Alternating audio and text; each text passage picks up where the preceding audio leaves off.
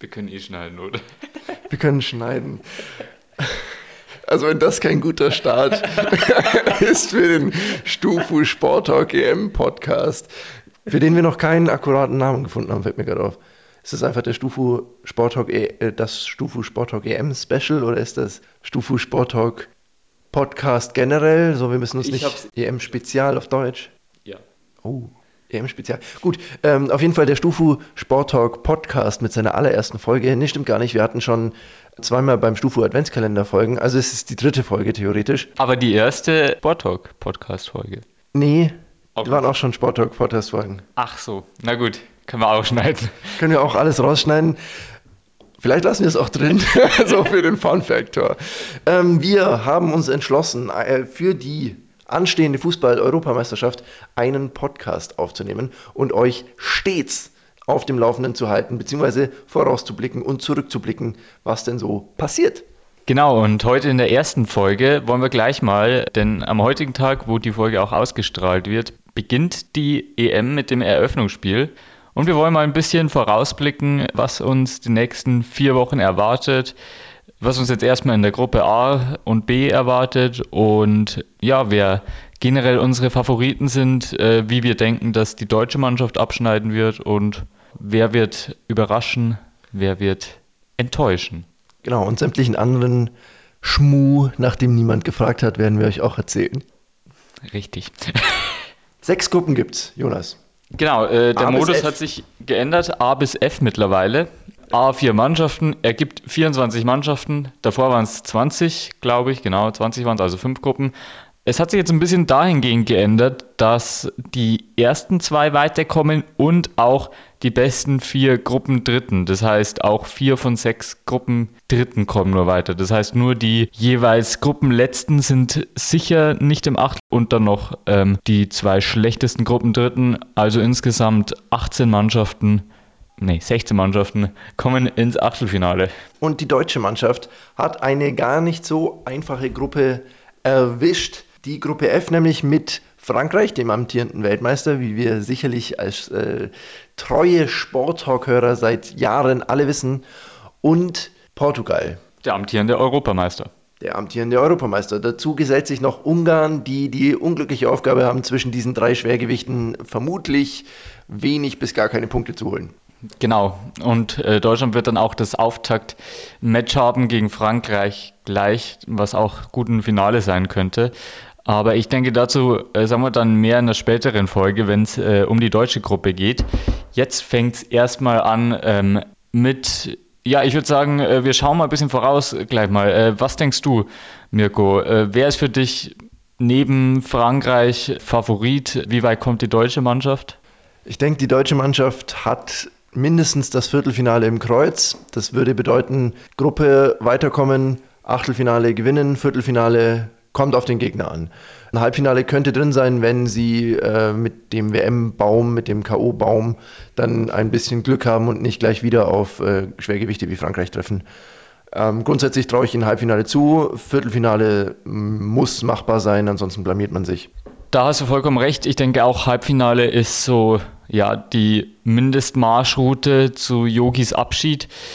Ich denke auch, dass Deutschland vielleicht ein bisschen ja sogar unterschätzt werden könnte aufgrund der schlechten Ergebnisse seit der WM 2018. Aber wir haben an sich schon einen guten Kader, der normalerweise schon äh, wir haben es auch schon in der letzten regulären Sporttalk-Folge erwähnt, bei Turnieren oft ja auf den Punkt performen kann eine Turniermannschaft ist. Was hältst du von äh, Mannschaften wie England? Ich muss kurz einhaken. Der reguläre Sporttalk schaltet ihn ein dienstags ab 18 Uhr. Äh, England. England interessant. Traue ich auch einiges zu. Wir haben auch schon bei der Herfahrt darüber gesprochen. Wird auch interessant, sie spielen zu sehen gegen Schottland. Im Derby quasi. Genau, dazu auch noch in einer anderen Folge mehr, aber England spielt mit Schottland in einer Gruppe. Dieses Duell gab es, glaube ich, auch schon lange nicht mehr bei einem großen Turnier, auch weil die Schotten einfach sich oft nicht für die großen Turniere qualifizieren. Aber das wird auf jeden Fall ein packendes Duell. Ähm, ich weiß nicht, wie viele Zuschauer, ich denke, das wird in London stattfinden, äh, zugelassen sind, aber das könnte auf jeden Fall eine äh, heiße emotionale Angelegenheit werden. Stimmt, da gebe ich dir vollkommen recht. Ansonsten, mein Favorit hattest du noch gefragt, äh, definitiv Frankreich. Wobei ich sagen muss, ähm, ich traue auch Italien mehr zu, als ich es jetzt noch vor einem Jahr gesagt hätte. Die haben sich äh, ganz gut gefangen in letzter Zeit. Das direkte Auftaktmatch, das Eröffnungsspiel dieser Europameisterschaft ist ja auch mit italienischer Beteiligung gegen die Türken. Die Türken haben theoretisch Heimrecht, obwohl es in Rom stattfindet. Ist ja eine paneuropäische WM mit äh, mehreren Austragungsorten und die quasi Mitausrichternationen dürfen ihre Gruppenspiele zu Hause austragen, also quasi ein, schon ein leichtes Heimspiel äh, für Deutschland auch. Die dürfen ihre Gruppenspiele in München austragen, äh, eben auch für Italien in Rom. Und genau, du hast es schon angesprochen, äh, Türkei-Italien ist das Auftaktmatch. Dann äh, lass uns doch gleich mal kurz draufschauen, was jetzt uns heute und morgen erwartet. Äh, denn es beginnt eben natürlich mit der Gruppe A und morgen dann auch noch geht es weiter mit der Gruppe A und die Gruppe B stößt dazu. Also äh, Türkei-Italien. Ähm, spannendes Match. Äh, ich sehe gerade auch die Wettquoten. Türkei kriegt man äh, 8,25, wenn man einen Euro setzt auf einen Sieg. Und Italien kriegt man nur 1,53 Euro, wenn man setzt auf einen Sieg. Also die Buchmacher sind sich einig, dass das Italien machen wird. Siehst du das als so klare Angelegenheit? Italien ist seit geraumer Zeit in Länderspielen ungeschlagen. Und ich denke schon, dass sie die Favoritenrolle äh, innehaben werden. Aber auch die Türkei hat zuletzt sehr, sehr gute Auftritte hingelegt, wenn man sich überlegt, wen sie da in letzter Zeit alles, äh, wenn man, wie, wie, man so schön sagt, weggeputzt haben. Und ähm, es haben ja auch einige äh, türkische Spieler jetzt im Ausland für Furore gesorgt, selbst in hohem Alter, äh, zum Beispiel Jemas bei Lille. Genau, der hat Lille äh, zur Meisterschaft geschossen. Geballert. Geballert, ja. Äh, die Türken auch vielleicht zurzeit ähm, stärker als äh, sonst. Und ja, die Italiener, du hast es auch schon angesprochen, vielleicht ein kleiner Geheimfavorit äh, mit ein paar guten Talenten. Donnarumma, der ja auch äh, zurzeit äh, zu, vor einem Wechsel zu nach Frankreich, glaube ich, äh, steht. Ja, wohin es Donnarumma zieht, ob er geht, wenn ja, wohin, steht ja noch nicht ganz fest. Aber auf jeden Fall könnte er auf dem Sprung sein, einer der weltbesten Deuter. Und das ist aber eher was für die regulären Sporttalk-Folgen. Donnarumma auf jeden Fall ein, ein sehr, sehr starker Torhüter. Und man muss sagen, die Türkei, wie gesagt, sie haben zuletzt auch einige starke Ergebnisse eingefahren, Niederlande geschlagen äh, etc. Aber halt auch sich unter anderem gegen Guinea schwer getan. Also es ist sehr schwer, sie einzusetzen, äh, einzuschätzen und bin auf jeden Fall gespannt, was die hier bei dieser EM reißen werden. Ich traue ihnen Underdog-mäßig die eine oder andere Überraschung zu. Aber ich denke, das Eröffnungsspiel, vor allen Dingen, ich weiß nicht, ob Zuschauer zugelassen sind, wahrscheinlich ein paar. In Rom werden sich die Italiener nicht entgehen lassen. Ich glaube, es war sogar Voraussetzung, dass zumindest irgendwie Zuschauer zugelassen sind. Sonst wurde ja das Austragungsrecht entzogen, wie zum Beispiel bei Dublin. Ah, stimmt, da war ja was. Heute eben das Auftaktmatch abends 21 Uhr, Italien-Türkei, äh, schon mal in Kracher, beziehungsweise Türkei-Italien. Und äh, morgen dann das zweite Spiel äh, der Gruppe A, nämlich Wales-Schweiz. Äh, eigentlich wahrscheinlich schon die Schweiz ein bisschen favorisiert, oder wen siehst du vorne? Ich würde sagen, die zwei Mannschaften könnten auch auf Augenhöhe sein. Sehr, sehr schwierig einzuschätzen, aber ich finde, an dieser Konstellation sieht man schon ganz gut, dass die EM in der Gruppenphase irgendwie hakt wenn man schaut, äh, Deutschland, Portugal und Frankreich, Europameister, Weltmeister und ähm, ich sage jetzt einfach mal Serien, Viertel bis Halbfinalist in sämtlichen Turnieren sind in einer Gruppe und in der anderen Gruppe sind dann Türkei, Wales und, und die Schweiz. Weiß ich nicht. Ja, das stimmt schon. Also so rein von der Logik her würde man wahrscheinlich sagen, Italien und Türkei holen sich die ersten zwei Plätze und Wales und Schweiz müssen dann hoffen, dass irgendwie äh, eine der vier besten Gruppen Dritten werden? Weiß ich nicht. Ich glaube eher, dass die äh, Schweiz sogar Zweiter werden könnte. Haben ja erfahrungsgemäß mehr Legionäre als eigene Spieler und ist vielleicht in der Schweiz auch gar nicht so schlecht, wenn man sich die Schweizer Liga anguckt. Die Schweizer, denen traue ich den zweiten Platz zu. Es wird für Wales und die Türkei, glaube ich, darum gehen, äh, wer Dritter wird und vor allen Dingen wie gut. Ich glaube, diese Gruppe ist sehr ausgeglichen, was ja für diesen Modus nicht unbedingt äh, günstig ist. Es könnte sein, dass äh, sich keine Mannschaft so richtig absetzt und dann bist du als Gruppendritter natürlich eher gearscht. Äh, da hast du natürlich vollkommen recht. Ähm, ich glaube auch, es könnte schon eine, auch wenn es jetzt nicht so spannend klingt, eine spannende Gruppe werden, da eben viele Mannschaften schon auf Augenhöhe sind und ich denke, an einem guten Tag eben kann auch die äh, Schweiz die Türkei schlagen oder so. Das ist schon drin. Also kann schon eine spannende Gruppe werden und ja, ist ja nicht, man sollte sich nicht darauf verlassen, dass man zu den Gruppen Dritten zählt, die dann weiterkommen. Genau, das Ganze ist alles, was sich quasi am heutigen Freitag und am morgigen Samstag in Gruppe A abspielt. Eingreifen wird morgen am Samstag auch noch Gruppe B. Genau, und in Gruppe B haben wir Belgien, Dänemark, Finnland, Russland. Also mit Belgien einen, ja, eine Mannschaft, die schon wahrscheinlich seit zehn Jahren immer wieder als Geheimfavorit gehandelt wird. Und äh, mit Finnland, Dänemark ein, ja, jetzt nicht unbedingt skandinavisches, aber so halb skandinavisches Duell. Ich weiß nicht genau, was ich von dieser Gruppe halten soll. Belgien tut es natürlich extrem weh, dass der Denker und Lenker Kevin de Bruyne mit äh, sämtlichen Gesichtsbrüchen Toni Rüdiger. Geil. Ähm, dass er natürlich, weiß nicht, ist er überhaupt dabei? Bin ich gerade überfragt tatsächlich. Ich glaube, der Stand war, dass er den Auftakt, so die ersten äh, Spielchen verpasst, aber schon ähm, im Laufe des Turniers eingreifen soll, weil er musste schon wohl operiert werden, aber je nach, wie weit sie kommen, glaube ich, soll er schon eingreifen. Ob das jetzt noch in der Gruppenphase ist, müssen wir schauen, da liefern wir euch vielleicht dann nochmal Updates. Genau, auf jeden Fall würde es ihnen extrem wehtun, dass er zumindest am Anfang, wenn überhaupt, nicht ähm, und vielleicht auch gar nicht eingreifen kann, so rum wollte ich sagen. Das tut ihnen schon sehr weh, auch wenn natürlich Romelu Lukaku in einer bestechenden Form ist und sie natürlich auch im Mittelfeld äh, relativ tief besetzt sind mit Leuten wie äh, Juri Tielemans und so weiter und so fort. Mal gucken, was sie reißen können, aber ich denke, Geheimfavorit sind sie diesmal keiner. Okay, das ist doch mal eine klare Ansage. Ja, morgen dann gleich ähm, Dänemark, Finnland, das von mir angesprochene, ja, bisschen skandinavische Duell und eben Belgien, Russland. Hat Belgien für dich in der Gruppe so eine Art schon fast, schon fast sicher weiter oder wer denkst du könnte dann noch das Ticket lösen? Russland oder Dänemark? Das ist wieder sehr, sehr schwer meiner Meinung nach, weil die Gruppe wieder auch sehr, sehr ausgeglichen ist. Also ich denke, Belgien wird es machen auf jeden Fall, wird äh, Achtelfinale einziehen.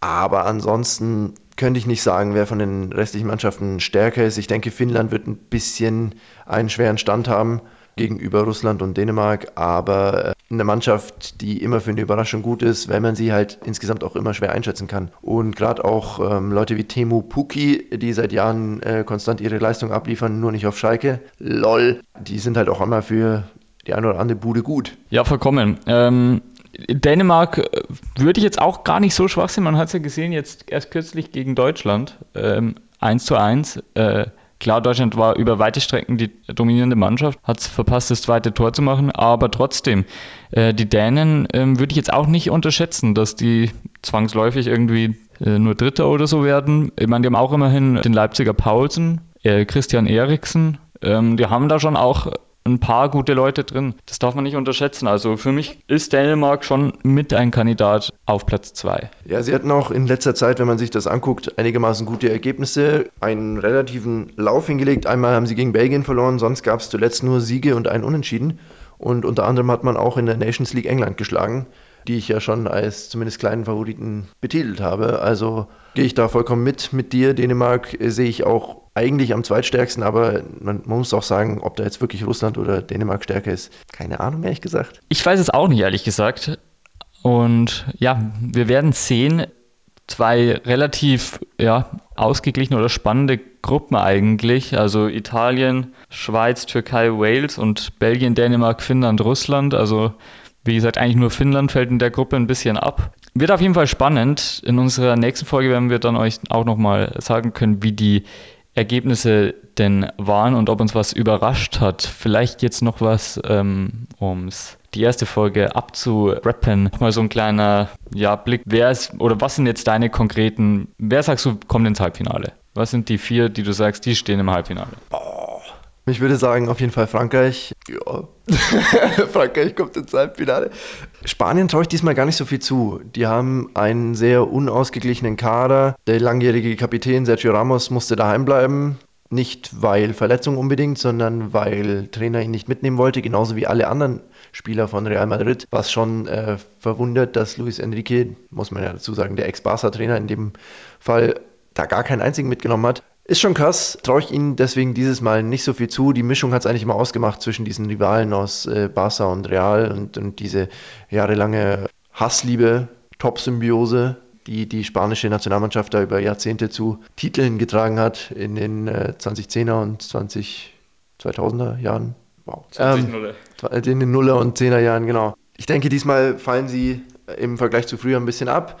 Ich könnte mir vorstellen, ohne jetzt genau zu wissen, wie der Baum aufgestellt ist, wer da gegen wen spielen muss. Also das vorbehaltlich dessen, dass es ähm, England tatsächlich schafft, dass es Deutschland schafft und ein Überraschungsteam. Das klingt auch nach einer guten Analyse. Was sagst ich, du denn? Ja, ich äh, sehe es ähnlich. Also Spanien hat ja also auch Corona-Fälle, auch noch Buskids fällt aus und die basteln ja an einem Schattenkader, falls jetzt noch mehr ausfallen. Also da ist schon Corona ein bisschen dazwischen gegrätscht, auch bei den Schweden. Es gibt ein paar prominente Ausfälle bei der EM. Ähm, Goretzka kann ja auch leider nicht gleich zum Auftakt bei Deutschland eingreifen. Ich denke Frankreich, Deutschland, ja, ich glaube auch England. England hat England hat zwar viele junge Spieler, die jetzt noch nicht so viel Turniererfahrung haben, aber trotzdem viel Talent. England ist so eine heiße Nummer mit Leuten wie Bellingham und so. Die haben natürlich schon viel Erfahrung, aber jetzt wenig äh, große Turniererfahrung. Aber England könnte für mich auch jetzt mal die Zeit reif sein, dass sie mal wieder weit in einem Turnier kommen. Und als vierte Mannschaft nehme ich mit,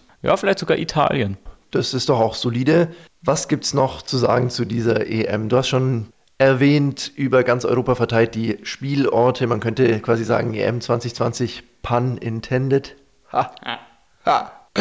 Und es ist auch sehr interessant zu sehen, eine Statistik ist mir neulich äh, vor die Augen geflutscht, wenn man so will, dass die zweite englische Liga mehr Profis, beziehungsweise fast genauso viele Profis äh, zur EM schickt wie La Liga und mehr als zum Beispiel die Liga. Ja, das stimmt. Die Bundesliga ist generell die einzige Liga, die noch so halb mit der Premier League mithalten kann. Also aus der Bundesliga werden 89 Spieler abgestellt. Und was man an der Stelle auch noch für einen Funfact sagen kann, die österreichische Mannschaft setzt sich fast nur aus Bundesligisten zusammen. Ja, das ist ein sehr hoher Bundesliga-Legionärsanteil. Und ja, es ist äh, allgemein ein Kuriosum jagt das nächste bei dieser EM. Die Premier League, wir haben es schon angesprochen, ist die Liga mit den meisten Spielern, die dort gestellt werden, sind über 100, also auch mit Abstand vor, vor der Bundesliga. Und ja, was gibt es noch zu sagen? Die Allianz Arena heißt während der Europameisterschaft nicht Allianz Arena, sondern Fußball Arena München. Das ist doch äh, mal ein witziger Fakt, wusste ich auch noch gar nicht. Denke ich mal, ist äh, der Tatsache geschuldet, dass man irgendwie für alle das so branden will. Ja, ist doch eine schöne Sache, dass sie nicht nach dem äh, Sponsor in der Zeit benannt ist. Gut, ich denke, jetzt haben wir unsere Favoriten geklärt, unseren, was wir von der deutschen Mannschaft halten, geklärt und auf die Gruppe A und B vorausgeschaut. Die Spiele sind heute und morgen. Wir würden uns dann am Sonntag wieder bei euch melden und über die Spiele, die eben in der Gruppe A und B passiert sind, zu reden und dann eben auch äh, auf die Gruppe C und D, die dann äh, Sonntag, Montag spielen wird, zu blicken. Genau so sieht unser Plan aus. Wir werden versuchen, diesen Podcast auf sämtlichen Plattformen zugänglich zu machen. Hört doch überall mal rein oder besucht uns auf der Website www.studentenfunk-regensburg.de. Slash Chat. Nicht, ich wollte es gerade. Oh.